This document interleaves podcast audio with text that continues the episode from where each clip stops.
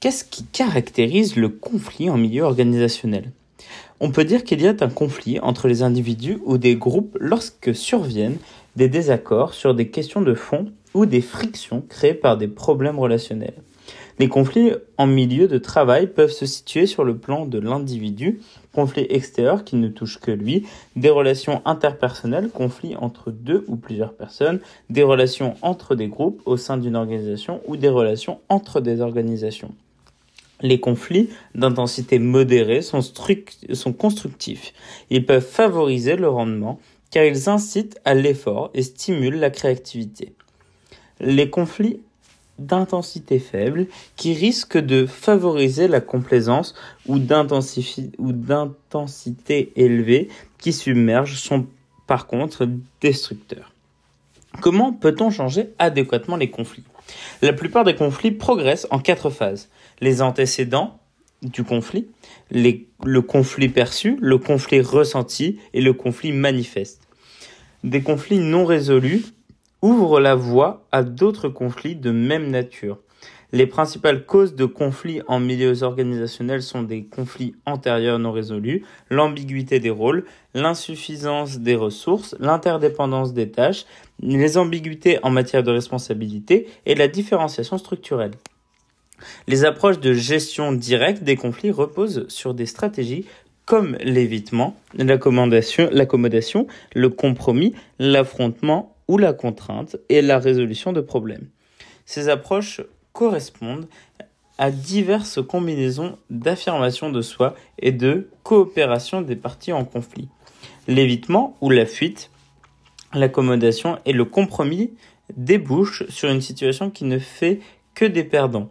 Dans les trois cas, personne n'obtient entièrement entière satisfaction et les antécédents des conflits restent inchangés toutes les conditions sont réunies pour que des conflits ultérieurs de même nature éclatent. L'affrontement comme la contrainte débouche sur une situation qui fait un gagnant et un perdant. Dans les deux cas, on ne s'attaque pas aux racines du conflit et on tend à étouffer les désirs de l'une des parties en présence. On peut donc s'attendre à d'autres conflits autour des mêmes questions. La stratégie de résolution de problèmes a favorisé débouche sur une situation qui ne fait que des gagnants. Elle s'appuie sur la collecte de l'information pertinente et sur des discussions franches entre les parties pour éliminer les antécédents du conflit. Les approches de gestion indirecte des conflits privilégient des stratégies comme la diminution de l'interdépendance, l'appel aux objectifs communs, le recours aux supérieurs hiérarchiques et la modification des scénarios et des mythes organisationnels. Qu'est-ce qui caractérise la négociation en milieu organisationnel?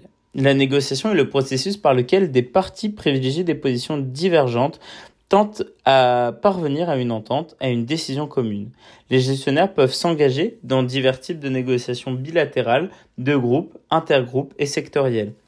Une négociation efficace répond à la fois aux objectifs liés au contenu, concernant les questions de fond, et aux objectifs liés aux relations concernant la façon dont les parties arriveront à travailler ensemble une fois le processus mené à long terme.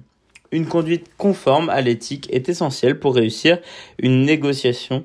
Des problèmes d'éthique peuvent euh, survenir pendant une négociation si les interlocuteurs euh, en viennent à se montrer manipulateurs, malhonnêtes ou pour défendre à tout prix leurs propres intérêts. Quelles sont les principales stratégies en matière de négociation?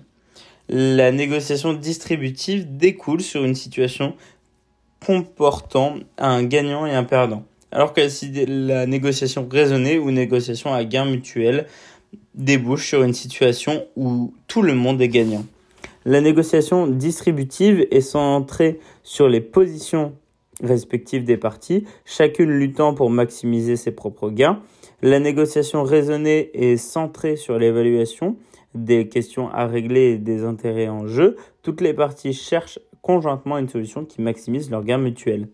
La réussite d'une négociation repose sur la capacité des parties à éviter ou à surmonter les, les écueils les plus fréquents, notamment le mythe du jeu à somme nulle, la surenchère irrationnelle, l'assurance excessive ainsi que des problèmes de discours et d'écoute.